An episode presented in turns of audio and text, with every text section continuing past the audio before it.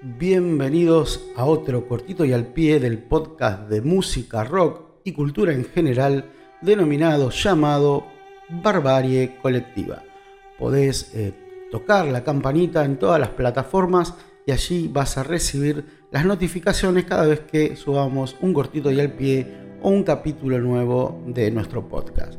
Hoy vamos a hablar de un compositor, un músico, un productor eh, musical argentino nacido en el Palomar, provincia de Buenos Aires, en el año 51, y que nos encuentra hoy hablando de él, ya que es uno de los protagonistas de quizás la serie más vista en los últimos tiempos, que es The Last of Us. Eh, estamos hablando de Gustavo Santaolalla, Gustavo Alfredo Santaolalla, que ha incursionado en la producción musical y en la mm, en la creación de bandas sonoras desde hace mucho tiempo. Recordemos que fue galardonado con el premio Oscar por su participación en las películas Babel y eh, Secreto en la Montaña. Pero la historia musical de Santa Olalla comienza hace muchos años, comienza en la década del 70, en los albores del rock nacional.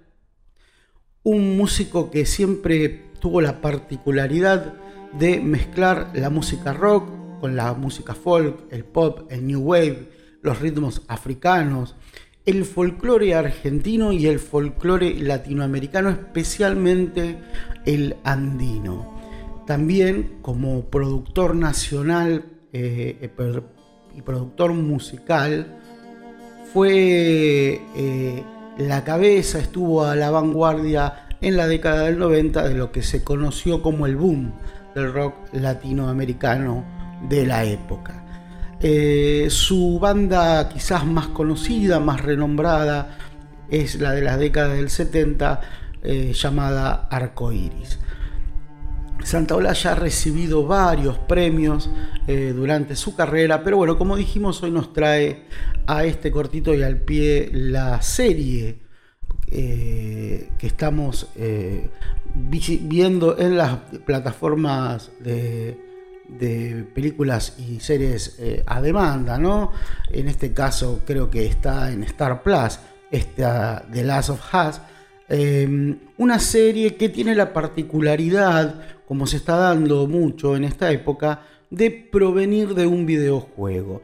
Antiguamente primero se escribía la película, o se filmaba, mejor dicho, la película, y después una de las variantes era la producción del videojuego. Bueno, este, este, esta serie hace como el camino inverso, ¿no? Primero un exitazo que, es del 2013, eh, que sale para PlayStation 3 y que explota y que se convierte en un boom y que tiene una segunda parte y que tanto en la primera parte como en la segunda parte la música compuesta por Santa Olalla es eh, un punto más que sobresaliente e interesante.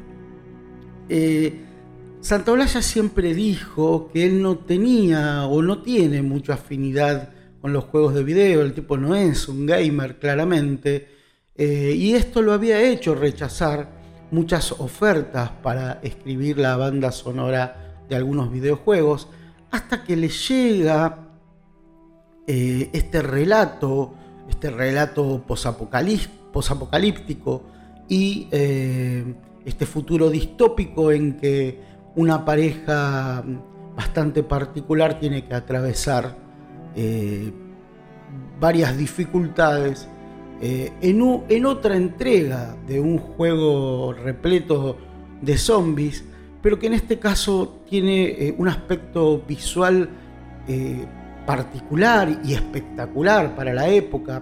Pensemos que estábamos hablando del año 2013, pero subyace eh, a esta cuestión de el futuro posapocalíptico una historia profunda y bien cuidada eh, que termina eh, emocionando a los jugadores, dado que la relación entre esta pareja particular, esta pareja de, la fantasía, formada por Joel y Ellie, esta relación atraviesa el juego y atraviesa las emociones de aquellos que lo hayan jugado. Parte de la magia de este juego está en la magnífica banda sonora, ¿sí? y en esas notas tan particulares que obtiene Santa Olalla de los distintos instrumentos que se ejecutan en la, en la producción de esta banda sonora. Las bandas sonoras compuestas por Gustavo, Santa, Gustavo Santaolalla tienen la particularidad de poner por delante instrumentos eh, a veces poco usuales o poco conocidos, pero hay algo fundamental en las composiciones de Santa Olalla que tienen que ver con los silencios. Estos silencios que eh, movilizan, estos silencios que generan tensión y que son parte del escenario, son parte de la escena que están protagonizando los actores o en este caso los personajes de, la serie. Eh, la obra de esta empresa no hubiese sido lo mismo sin la colaboración de, Gustavo Santaolalla, este compositor argentino, que tiene la capacidad de plasmar con, con notas sobre el pentagrama la emoción y el corazón que todo el juego tiene.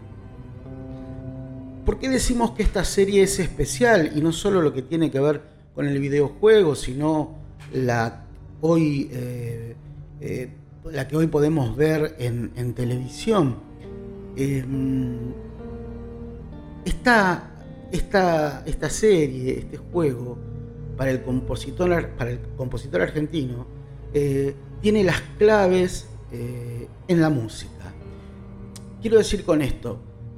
Se podría decir que cada silencio y cada nota eh, y la colección de instrumentos musicales eh, que eligió Santa Olalla para esta banda sonora son el resultado, una síntesis de, todos los años de experiencia que, que tiene Santa Olalla en su carrera musical, en su carrera como productor. Hay una síntesis en esta última producción que, puede escucharse y que se escucha tanto en lo que suena como en lo que no suena, en lo que se dice como en lo que se calla. Eh, dice Santolaya en algún momento en una entrevista que le hacen en España con motivo de su última gira, mi música parte mucho del corazón, tiene mucho sentimiento, trabaja mucho con el espacio y con el uso del silencio. Eh, y esto está en la serie y esto está en el videojuego.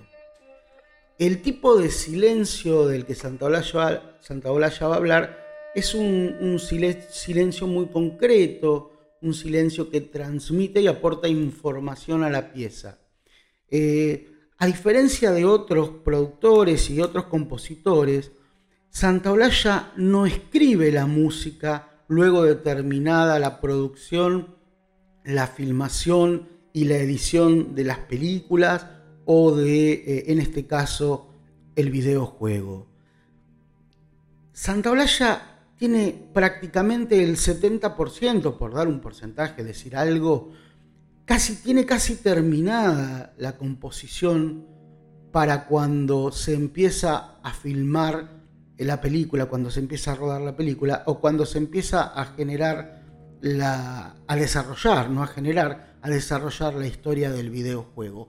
Esto hace que haya una implicancia muy grande de los momentos, tanto de la película como del videojuego, que van a surgir de la propia composición musical de Gustavo.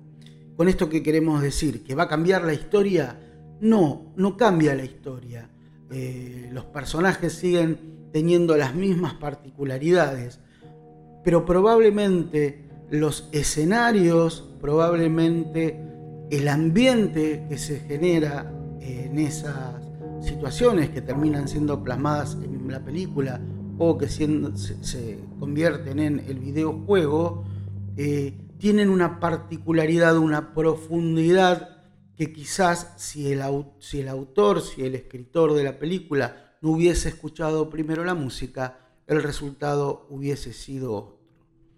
Eh, dicen que el productor y director de la, de la, serie que hoy está transmitiéndose por Star Plus eh, se, se, convenció de la convocatoria de Gustavo Santaolalla no para, para, para la serie, no solamente porque fue el autor de la banda sonora del videojuego, sino porque había escuchado la última producción de, Gustavo, una producción llamada Roncoco, en donde Gustavo ejecuta este instrumento llamado Roncoco, que aporta algunas notas, algunas notitas nada más, pero que a veces, y esto lo afirma el propio músico, es todo lo que hace falta.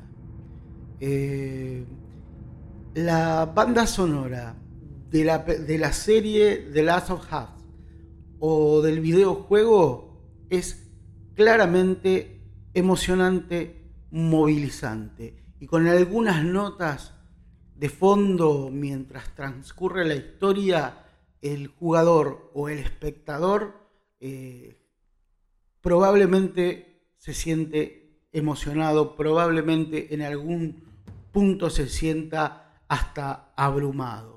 Eh, se conoce que ha habido jugadores que mientras eh, se desarrollaba la historia hasta han, han dejado escapar una lágrima eh, cuando escuchaban la música de Gustavo Santaolalla.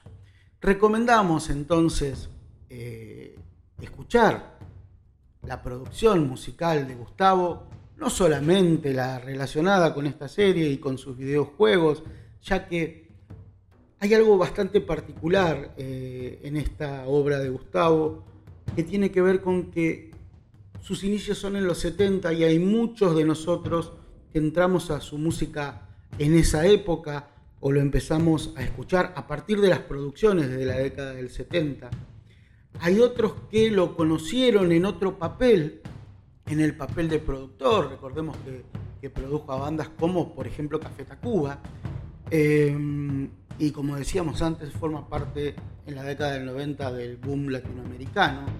Eh, formó parte de la última gira de Soda Stereo.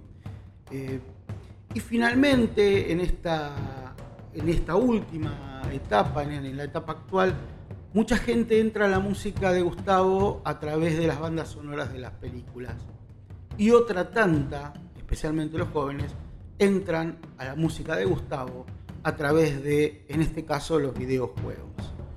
Eh, si conoces la producción musical de Gustavo Santaolalla, bueno, sumergite en ella, no te quedes solamente con The Last of Us.